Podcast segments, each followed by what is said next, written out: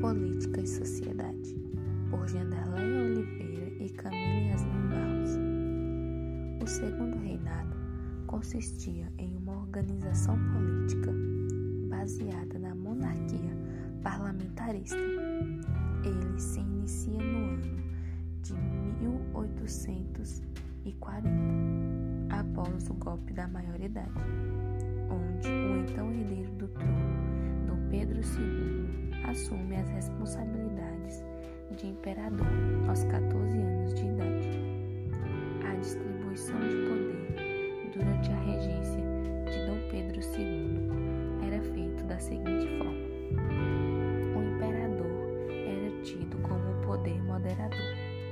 Abaixo dele encontrava-se o poder executivo, o qual constava o Conselho de Estado e havia também os cargos de poder legislativo, formado por senadores e deputados.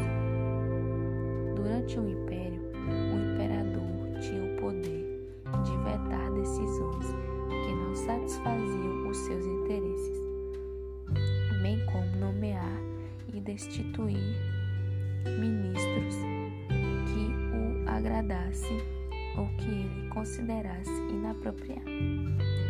Durante essa fase política no Brasil, se destacavam dois partidos políticos: o Partido Político Liberal e o Partido Político Conservador, ambos criados ainda no período regencial. Viviam em constante conflito entre si. Por conta disso, o imperador criou uma forma de revezamento, onde ora o poder era dado aos conservadores, ora era dado aos liber liberais.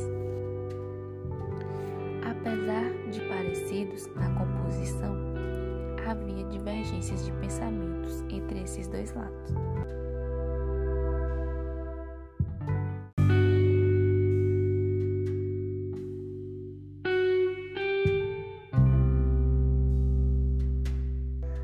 Os liberais desejavam maior autonomia das províncias brasileiras, enquanto os conservadores eram a favor de um poder mais centralizado.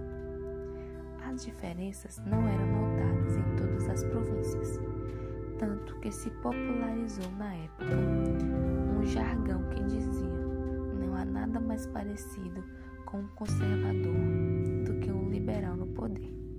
Após esse breve resumo sobre o funcionamento político do Império Brasileiro, vamos tratar desse assunto de uma forma mais focalizada na região das Lavras Diamantinas, a qual hoje se conhece por Chapada Diamantina.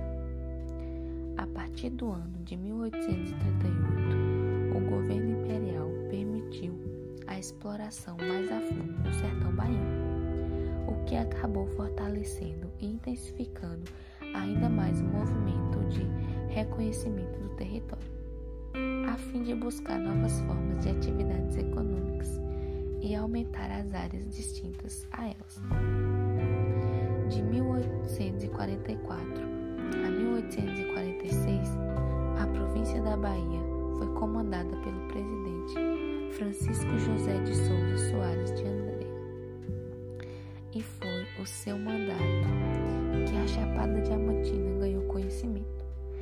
Já que no ano seguinte ao da sua posse ao cargo de presidente da província baiana, foram descobertas lavras de diamantes no interior da Bahia, mais especificamente nos entornos de Santa Isabel do Paraguaçu, onde hoje fica a cidade de Mucugê, Bahia. Essa descoberta, segundo o Diário de Pernambuco,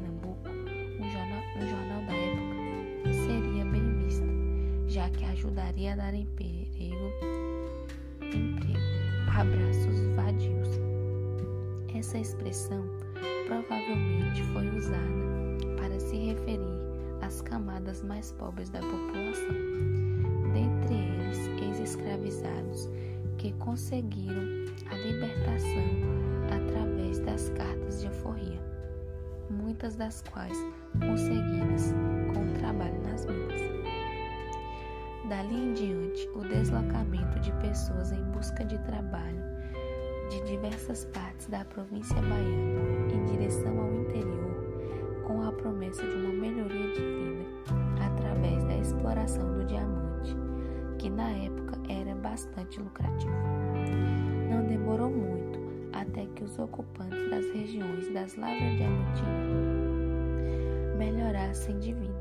As famílias mais elitizadas consumiam a moda da época, formada por um padrão europeu. E o local onde hoje é conhecido por lençóis acabou por se tornar a capital das lavras diamantinas, já que o minério de diamante era muito maior naquela região, superando outros povoados, tais como Morro do Chapéu, Chique Chique e Igatu.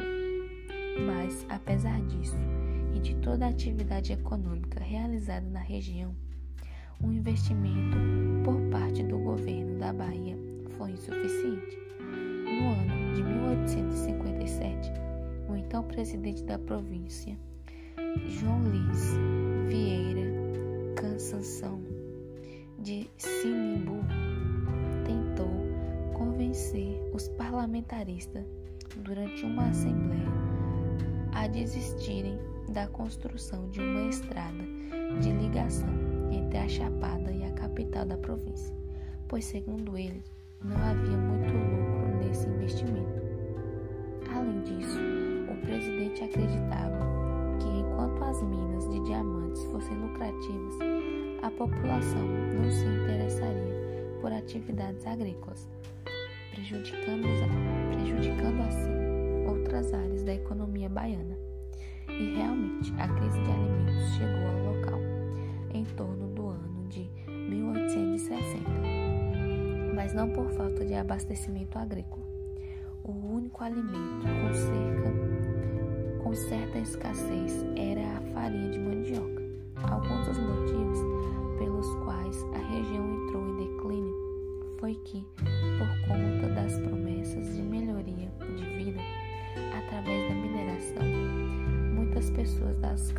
mais pobres venderam seus bens e foram em busca de riquezas que aquela região prometia. Isso acabou fazendo com que os que não obtiveram sucesso começassem a viver nas ruas e ter o seu alimento através de esmola. O governo então começou a buscar formas de amenizar essa situação por meio de contratação dessas pessoas para construções de obras públicas e estímulos de migração para locais com melhores condições e oportunidades de mudança de vida. As famílias que obtinham poder na época começaram então a pedir legalização de suas terras pelo governo, investindo em agrícola, principalmente o café. As grandes fazendas começaram a empregar essas populações mais pobres. Essa relação funcionava da seguinte forma: Geralmente os trabalhadores cuidavam de uma parte da terra e davam lucros, ou boa parte dela, para os seus senhores. Em nossa leitura, uma forma de escravização remodelada. Possuírem a maior parte das terras e das riquezas, essas famílias também tinham o domínio político de toda a região da Chapada, incluindo as regiões de Campestre, Palmeiras, entre outros locais. Também haviam constantes disputas de terras e poder político na região, que perduraram até as décadas do início do século XX. Fim